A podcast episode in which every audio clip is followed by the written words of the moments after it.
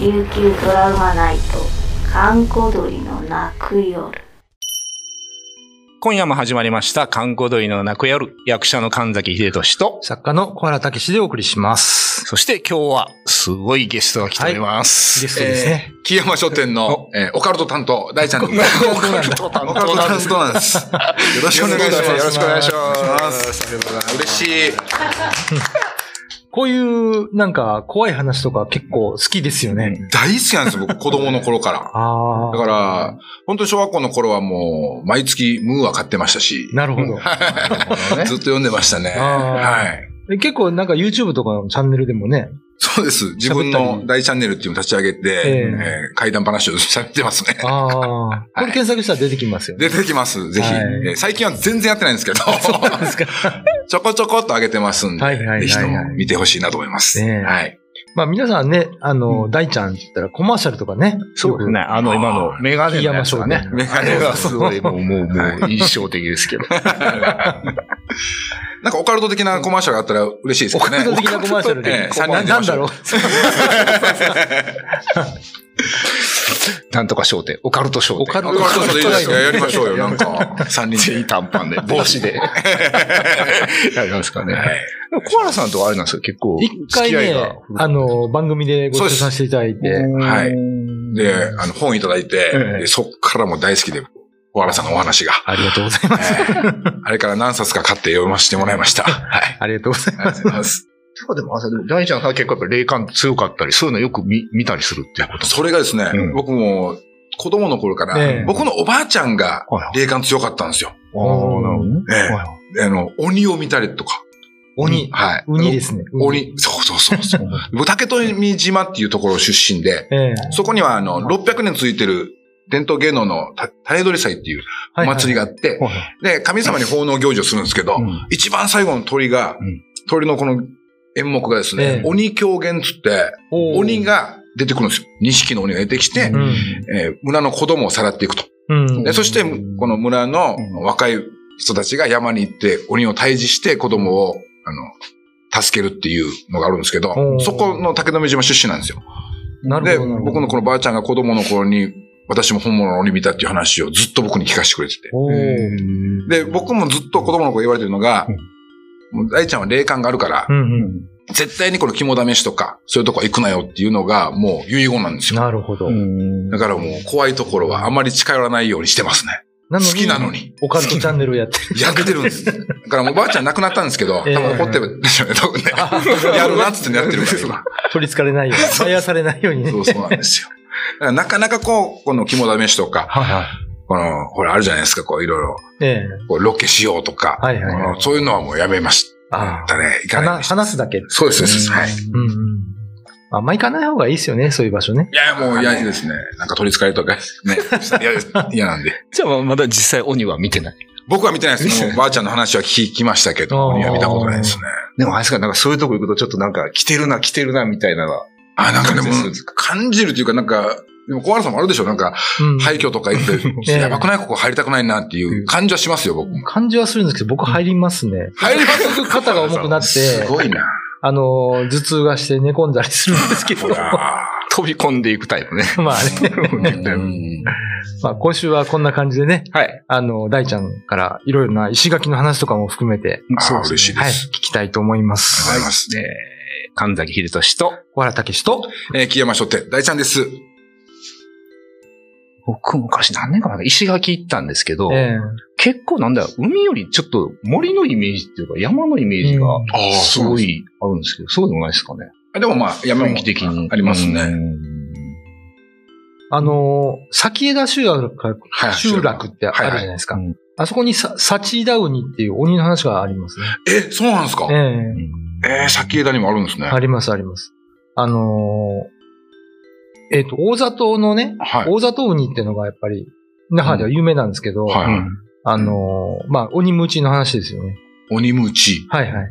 あの、お兄さんが鬼になって、妹がそれを退治するってあ話がー、あるんムでーすチよビーサームーチビーサのーのね。ね。ですね。はいはい。でも、この、さ、先枝の集落の鬼は、あの、お姉さんが鬼になって、うん。弟が退治するんですよ。へえ。で、ここに、口があるんですね。もう一つ。頭の後ろに。はいはいはいはで、犬とか家畜とか人間をバリバリここで食うという。お姉さんが。うんはいでどっかの浜辺に追い詰められて、うん岩の間にこう鬼を閉じ込めて、うんで、殺したみたいな。い。はあ。鬼の口っていうなんか残ってるらしい。いまだにある。えやっぱ鬼伝説ってあるんですね、沖縄にもえ。ありますねね。竹富島にもあるぐらいだかうら。ん。まあ、その鬼っていうのは僕らは、いわゆるこう、角が生えてみた,、はいいはい。みたいなのとはまた違う鬼。僕のばあちゃんが見たのは、うん完全に角生えて真っ赤だったそうですね。おーこれが小学赤鬼。そう、赤鬼しって言ってました。小学4年生とか低学年の頃に見たって言ってましたけうど、んどこで見たんですかね。これ家で昼寝してたらしいんですよ。ほう。ね、夕方ぐらい、とうとうしぱって起きたら、だ真っ暗で誰もいないから、うん。お父さんお母さんって呼んでも、誰もいない、返事もない。で、台所に行ったら、なんか、でっかい人が座ってるから何かなと思って見たら、うん。ギラリって振り返って睨まれたのが鬼だったみたいですよ。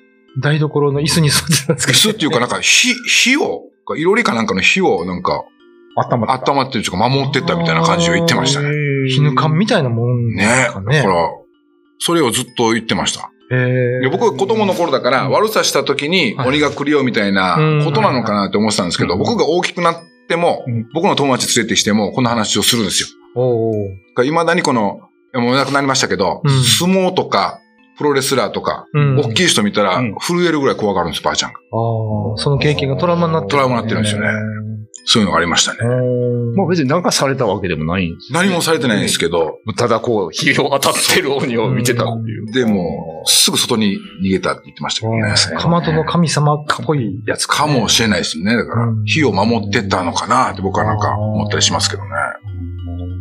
あの、本土でかまどの神様は三方公人って言うんですけどね。はい。うん公人って荒神って書くんですけど、うんやっぱ鬼みたいなイメージのあるところもあるので、なんか関連してるかもしれないね、それかもしれないですね。うあん。ららら。あら、あらがみ、あら荒神あらがみ。ちょっ公人って書き、ね、言いますけどね。と調べてみます。あら荒ぶる神様ですよね。はいはいはい。なるほどね。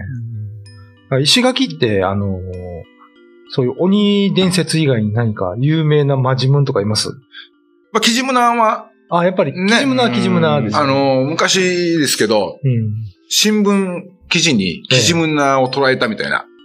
ほうほうほう で、ガジュマルがあって。土の子的な。 そうそうそう。それが一面に載ったっていう話は聞きましたけどね。あー僕はもう見てはいないんですけど。うん。なんか、あのー誰か山口敏太郎さんのはいはい YouTube かなんかで、はいあのー、キジムナーかななんか足跡がうんこう道路に続いてるのがあって、それを取材したって話、確か石垣だったはず。ええー、そうなんですかへ。ーはこれやっぱこの、なんだ、こっちの、まあ、本土というか、こっちと石垣のキジムナーって大体一緒赤くて、みたいな。そこら辺の特徴一緒なんですかあ。ね、だと思いますけどうね。んあと、夜中にね、遊びに来て、そうそうそうそれを断ったらちょっと大惨事になるんですよね、うん基準なんて釣りに一緒にね、行くとかそうそうそうね。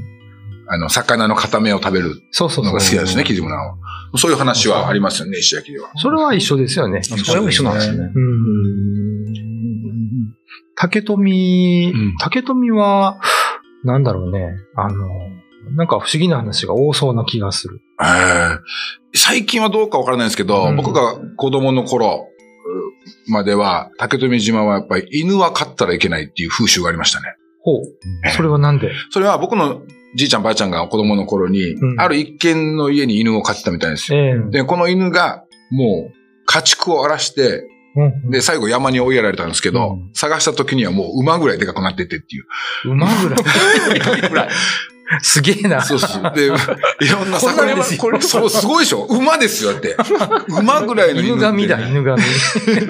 それがこう村に降りてきてうは、ん家畜を荒らしたり、こう作物を荒らしたりとかするから、うん竹富島ではもう犬は禁止ってなってました。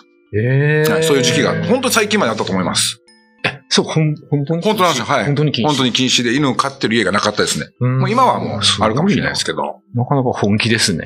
僕 の子供の頃までず伝わ、伝わってた話ですよね。あ確かに沖縄いろいろね、カタツムリもでかいし、いろいろでかいですけど。フォトスとでもか。、馬ですよ、だって。馬はね、 すげえな、でも。やっぱ離島離島でね、なんか話はいっぱいあると思いますよ、うん。石垣なんか、 あの、犬が馬並みになるという。竹富島ね。竹富島。竹富島なんか、小原さんとか石垣島とかやっぱ行って、 石垣島行きましたよは。いもうでうんも30年前ですね。うん。なんもなかったですね、本な当んもになかったですか。そこ都にいたんですけど、はいはいはいあの、フェリーでたまにの乗っけてもらって、石垣まで行って。 なんかありました石垣島で怖い話。石垣はね、なんか、あのーうん、なんかいろいろありましたけど、あのーなんだかな、不快じゃなくて、な山、山の名前、不がつくところ。ふう山の名前、名前ですか山の名前。バンナ。バンナじゃないですね。ふうつかないですもんね。どこだったかなな。んだろう。なんかその、山にも、なんか鬼の伝説があって、へえ。で、結局鬼を、なんか、竹の棒で退治したんですけど、は退治するときに鬼、鬼をこう、めった打ちしたら、肉片が飛び散るじゃないですか。はいはいそれが山ビルになったっていう話があって、んそれ聞いてからあの山ビルが怖くなって、昼ですよね昼昼。え落ちてくる昼はいはいは。いチース昼ね。うんあれだからやあれ林の中とか歩いてたら、体温を感知してポトポト折ってくるんです よ。え。あ最近なんかヤフーで、それは間違いだっていう説が出たんですけどはい、僕はあの体験したものとし ては、あれ本当に体温感じしてポトポト折ってくるんですよあ。。へえ。木の上から。まあでもだからそれもなんか肉片飛んできたっぽくて 気持ち悪い。鬼のねそうそう鬼の肉片が飛んできましたみたいな。あと鬼のことをウニっていうのを初めてしたの石垣ですね。ウニ。ウニって言うんですよ。えー、僕聞いたことないですね。ウニって言うんですウねニ、本当はウニっていうらしいですね。うんうん。あやっぱり昔からあるんだ、伝説は。そうそう僕、竹富島のこの鬼狂言だけなのかなと思ったら、ね、石焼きにもうん。あるんですね。だからなんか僕が話した時のおおじいちゃんおばあちゃんがウニウニウニウニ言う から、あの最そこの食べるウニかと思ったはら、いそれはガシチャーっていう。こ あ言う。全然違うの方言僕もガシチャーって。初めて聞きましたもん、あ本当僕です石か焼島出身なのに。ガシッチャー。 ー。ガシチャーっていうらしい ですよ。食べれるウニがね。ややこしいと思う。ややこしいですよね。 鬼がウニでね。うんということで、まあ、今週はこういう感じで、はい3人でお送りしていきたいと思います。えー今夜のお相手は神崎秀俊と、小原武史と、木山書店の大ちゃんです。 YouTube のチャンネル登録高評価 Twitter のフォローよろしくお願いしますポッドキャストも配信中詳しくは概要欄まで。